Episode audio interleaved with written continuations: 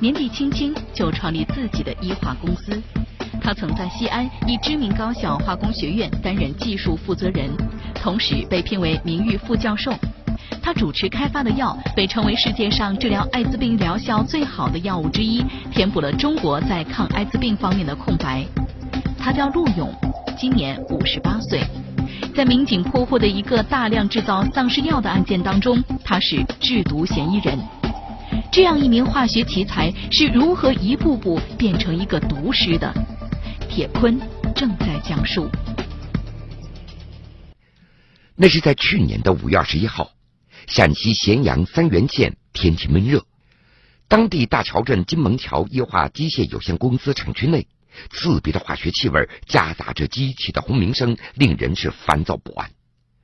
一间标有“第二”字样的车间大门紧闭，而门外面七八名便衣警察悄无声息的聚了过来。上。三原县公安局禁毒大队大队长曹杰一声令下，轰的一下，紧闭的大门被踹开了，一股更为刺鼻的气味从门内散了出来。三个戴着防毒面具、背朝着大门、正在生产现场作业的男子四散逃去。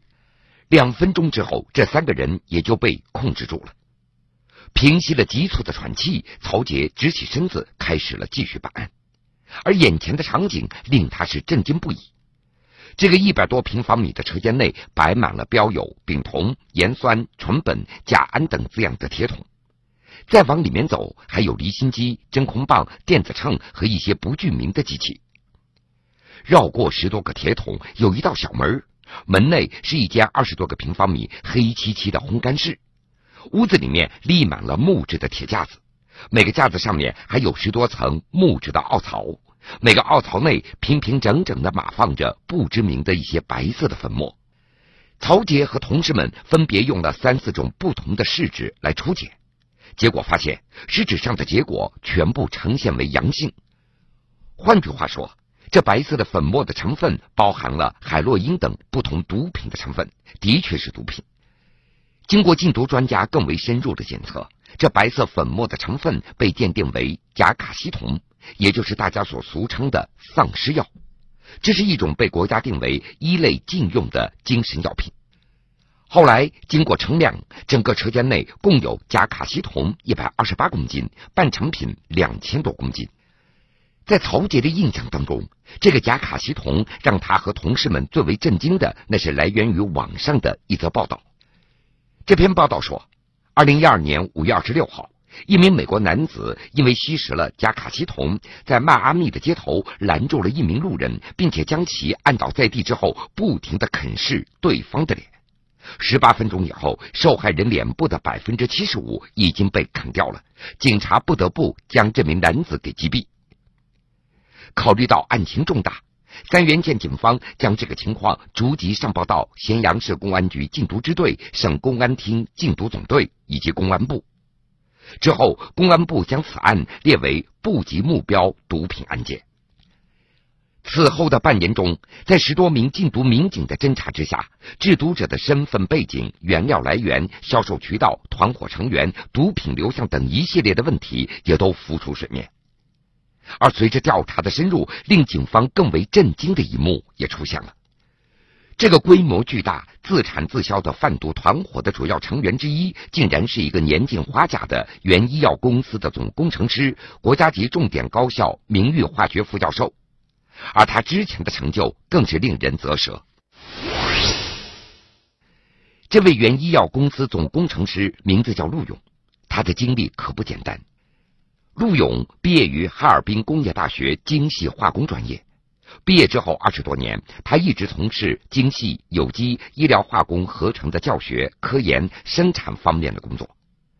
一九九五到一九九七年，年纪轻轻的陆勇就担任了西安某大学化工学院精细化工公司的技术负责人。一九九八年，他创立了自己的医药公司，并且担任总工程师和总经理，专门负责精细化工药物合成方面的技术开发和产品生产方面的工作。另外，他还曾经被聘为西安某大学的名誉副教授。让大家更为佩服的是，他主持开发的抗艾滋病药司他夫定被称为世界上治疗艾滋病疗效最好的药物之一，也填补了中国在抗艾滋病方面的空白。之后又获得国家专利，国内外各大媒体是争相报道。打那之后，他是声名鹊起。如果不是一场失败的化学试验导致他几乎失明，之后又疾病缠身、妻离子散，他也许会桃李天下、硕果累累。那是大约在十年前，已经年近五十的陆勇在试制一种新型合成药的时候，由于试验失败，导致双目被炸伤，几乎失明了。打那之后，他再也无法继续他的研究了。在丢掉工作之后，严重的眼病使他行动受到限制。曾经无限风光的陆勇，他只能够住在西安市一个小区的六楼的家中，起居饮食也被爱人交有一个保姆在照料。即便如此，但是他仍然没有放弃赖以生存的技术的工作。这个时候，陆勇还经常调试化学试验。有的时候他会亲自调试，有的时候会将配方交给保姆，他则在一旁进行指导。经常也会有邻居向公安机关来投诉，说家中下水道内经常会充斥着刺鼻的化学味道。除了几乎失明之外，当时已经五十七岁的陆勇，他同时还患有糖尿病等等。自从眼睛受伤之后，他每半年会换一次眼角膜，每次花费不菲。要换做常人的话，时间、经济、心理都可能无法承受，但是陆勇却显得非常的顽强。不过，比起疾病缠身，这落寞的情感更是引发他性情发生变化的主要原因了。与才华和专业技能相比，陆勇的为人和性格在化学专业圈当中那也是出了名的。警方曾经在调查当中就听说，这个人性格孤傲。不怎么好相处，还经常为了一件小事情而发脾气。陆勇患病之后，将他交由保姆照料的那个爱人，是他此前结识的医药公司的一名员工。原来，陆勇在和原配分居之后，这两个人就未婚同居了，并且还生有一个年幼的孩子。这个曾经和陆勇同居多年的女人，在陆勇几乎失明之后，也逐渐减少了与他的来往。有的时候电话也联系不上了。严重的眼疾、浑身的疾病、落寞的情感，让陆勇觉得自己做了一辈子好人，但是最终换来一个凄惨的结局。二零一二年年底，陆勇觉得是时候改变这一切了。二零一三年年初，陆勇联系上了之前一直有生意往来的、曾经任江苏省盐城市一家化工厂厂长的陈国良。这个陈国良曾经因为非法买卖制毒物品罪被判处有期徒刑一年。再次步入社会之后，年近半百的他没有了经济来源，生活窘迫。他和陆勇可谓是同病相怜。当时两人在商议之后，由陆勇出配方和技术，陈国良负责生产，他们将联手干一番所谓的大事。同年五月份。陈国良就带着从陆勇那儿得到的甲卡西酮的配方和生产技术，叫来了五十一岁的江苏人陈建华，来到渭南市租用了一家化工厂厂房，开始试制。根据陆勇在电话中口述的配方和技术，两人试制。每试制一次，陈国良在电话中就会向陆勇描述产品的颜色、浓度、味道。尽管陆勇当时几乎是失明了，但是根据他过硬的技术和扎实的基本功，他仅靠陈国良的描述就能够甄别出产品成功与否以及纯度的比例。从二零一三年八月份开始，在试制了二十多次之后，两人就开始批量生产甲卡西酮的半成品。由于原料来源的问题。陈国良和陆勇在此商议之后，将半成品和剩下来的原料就转移到三原县大城镇金蒙桥医化机械有限公司第二车间。这个车间原本是陆勇为自己的医药公司所租赁的，所以和渭南的那个厂房相比，这里有正规的审批手续，因此原料是不成问题的。同年九月份，由于人手紧张，陈国良又找来三十八岁的陕西富平县男子王铁峰，三十四岁的西安男子赵荣波。在这两个人的协助之下，四个人通过网络买来原料，在三原县开始大量生产加卡系统。自从和陈国良走上制毒这条路，陆勇从陈国良那儿换来的所有的毒品，全部交由公司的员工小李来代收，而他呢，只需要现金，所有银行卡、支票、存折，他通通拒绝接收。铤而走险的日子让陆勇也尝尽了甜头，不过他却再也无法相信任何人了。换句话说，只有疯狂敛财才是他活下去的希望了。实际上，有一位买家自从二零一三年七月二十五号到二零一四年的五月二十号，共计会独资八十五点九万元给小李，而小李则按照陆勇的交代，将账款取成现金之后带到陆勇的家中。而事实上，在警方打掉这个窝点之前，公安机关也曾经好几次接到举报。不过，侦查民警在每次秘密侦查的时候，这个车间要么处在一个停产的状态，要么产出的药品是符合相关规定的。原来，他们在停产的时候，就是在联系原料，为下一次的生产在做着准备，或者处在一个分销当中。联系好原料，分销完成之后，几个人再次连夜生产。生产成功之后，又迅速的停产。根据警方的侦查，在陈国良的带领之下，几个人每隔两三个月生产一次，在这期间全部处于停产或者是正常作业，以此来逃避警方的打击。在历时半年之久、往来全国十多个省市的调查取证之下，三原县警方将涉案的十七个人逐一的收入法网。和认真回答民警问题的陈国良有所不同，年近花甲的陆勇在讯问室内暴跳如雷，将禁毒民警骂了整整一夜。或许他想用愤怒来掩饰内心的恐惧，然而他早就知道了自己这辈子彻底的完蛋了。今年六十三岁的新疆阿克苏沙雅县妇女买热木汉收养汉族弃婴十六年不离不弃，并立下遗嘱，把所有遗产都分给这位养女，还借助媒体寻找孩子亲生父母，了却一生心愿。铁坤正在讲述这个故事，还要从十六年前说起。那是一九九九年十一月份的一天早晨。新疆阿克苏沙雅县麦热姆汗的丈夫克比尔·图米尔，他准备前往县城去办事儿。刚刚走到家门口不远处一个垃圾箱的旁边，突然就传来一阵婴儿的啼哭声。出于好奇，克比尔上前一看，这垃圾箱的旁边有一个纸箱，里面放着一个刚刚出生没有多久的婴儿。这谁家的父母居然把孩子放在这里？克比尔心里当时在嘀咕着。他就把婴儿抱在怀里，等待他的父母前来认领。但是半个小时过去了，仍然看不到有人过来认领。因为天气太冷了，科比尔生怕冻坏了孩子，他决定先抱回家再做打算。看到丈夫突然从外面抱回一个孩子，买热姆汗是喜出望外。可是接下来的日子，科比尔夫妇两个非常纠结。因为当时全家老小总共有七个人，而自己也有四个孩子，仅凭在县食品公司上班的丈夫每个月一千多元的工资维持生活，而且还面临着孩子的落户、上学等这样的问题，这以后该怎么办呢？为此，克比尔他多次提议把孩子交给民政部门来处理，可是买着木汉却执意要收养这个女孩。她对丈夫说。我们家孩子都是男孩，有个女孩该多好啊！后来在当地派出所、食品公司领导的鼓励、支持以及帮助之下，科比尔夫妇两个不仅决定收养这个女孩，并且还顺利的给她办理了户口等这样的手续，还给她起了一个名字叫比利科兹·科比尔。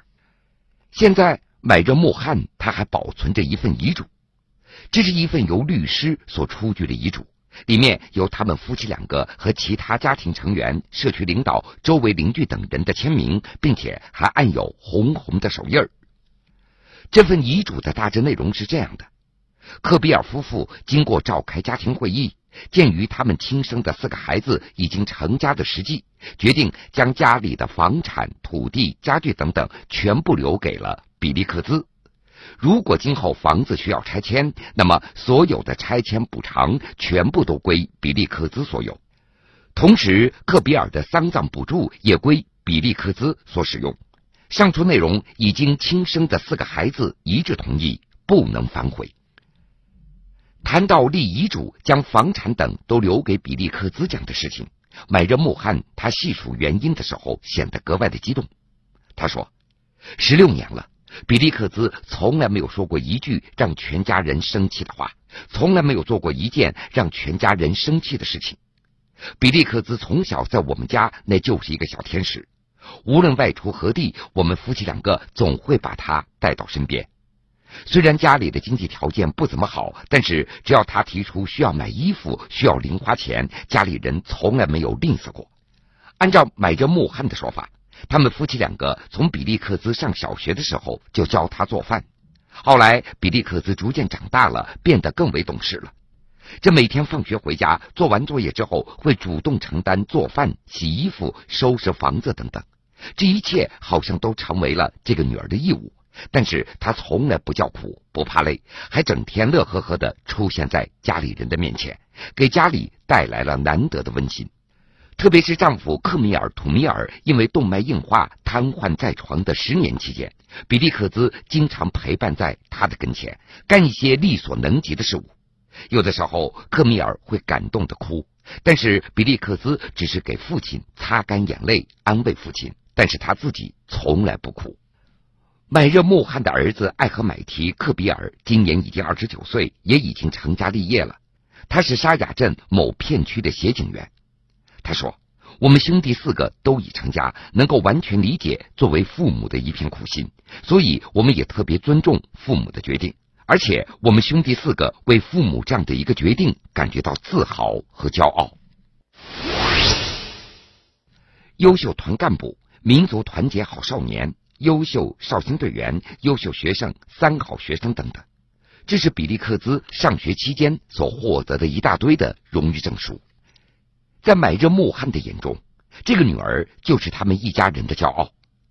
今年三月份，他们家在地区妇联系统所开展的寻找最美家庭活动当中，荣获阿克苏地区最美家庭的称号。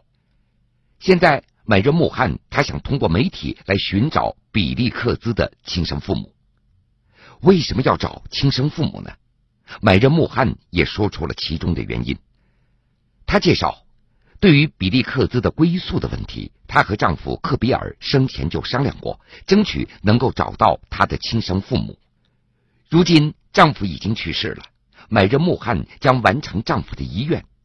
她特别希望比利克兹能够学有所成，能够考上大学，将来做一个对社会有用的人。尽管比利克兹现在学习成绩很好，但是将来面临着上大学、就业、成家等这样的问题。但是仅凭着买着木汉如今每个月的低保金以及其他家庭收入，估计是难以维系的。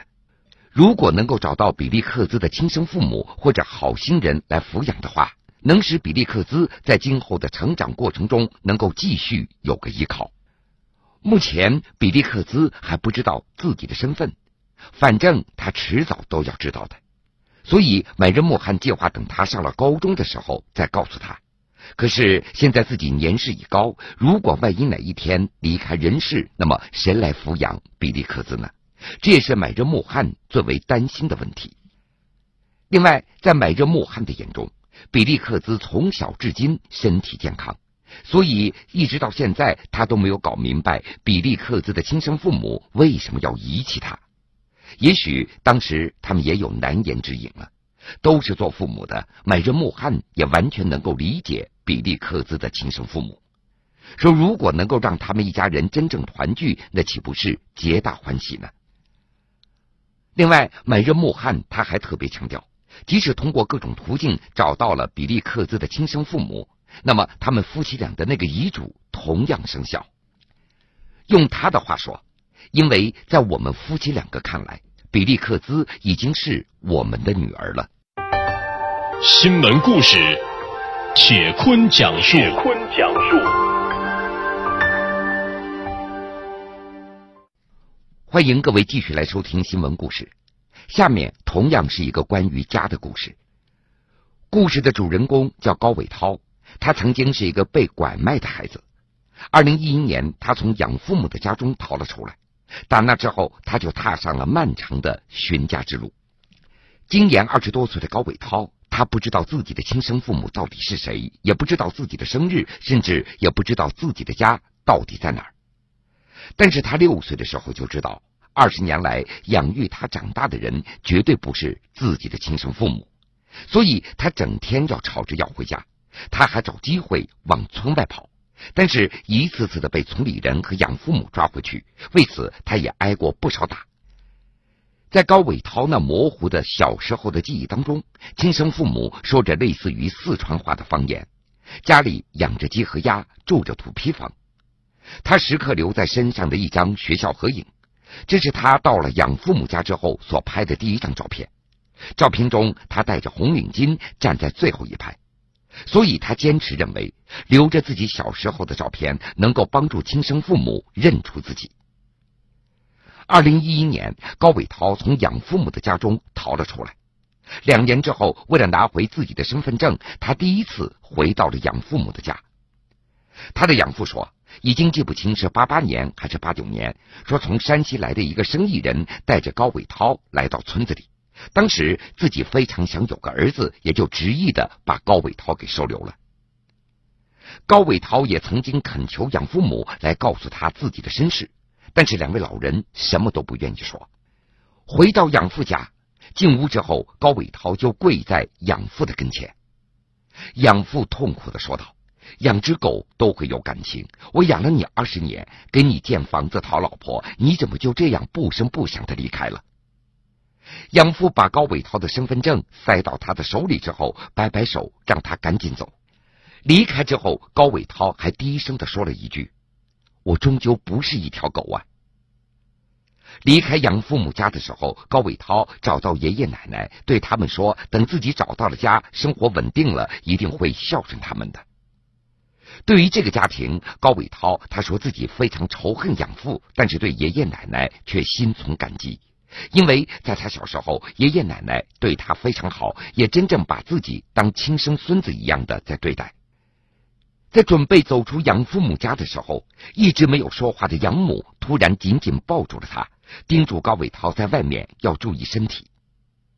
而在养父的描述当中，说自己和妻子对高伟涛特别的好，甚至比对亲生的孩子还要好，有什么好吃的都会给他。从河北廊坊养父的家中取到北京去重庆的路上，高伟涛看着这张一直被养父所收留的身份证，他认为。身份证上面的出生日期肯定不是自己真正的生日，今年自己多少岁了？恐怕只有找到亲生父母才能够知道。坐在开往重庆的火车上，高伟涛望着窗外，这几年在外面漂泊找家，没有身份证也很难找到一份正式的工作。这每次买车票，他都会想尽各种办法。在第一次从养父母家中逃出来之后，高伟涛一边在各地打零工，一边在跟着寻子之家公益组织来寻找自己的出生地。现在的他在杭州做车库保安的工作，这份工作虽然待遇不高，但是管吃管住。高伟涛也计划了，等攒够一些钱，他就请假出去找家。在没有找到之前，他自己也不会真正的安定下来。位于北京的寻子之家是高伟涛经常来的一个地方，这里不时会有寻找丢失孩子的一些父母。在离开养父母的家中之后，高伟涛开始频繁的参加各地的寻亲活动。站在台上，他在诉说着自己的成长经历，展示每一处细微的身体特征，希望能够有一天被亲生父母所发现。在北京的夜晚，高伟涛路过一群跳广场舞的大妈。他停下脚步，在看着，心里在想：自己的亲生母亲差不多也应该到这个年纪了吧。好了，各位，非常感谢您收听了铁坤所带来的新闻故事。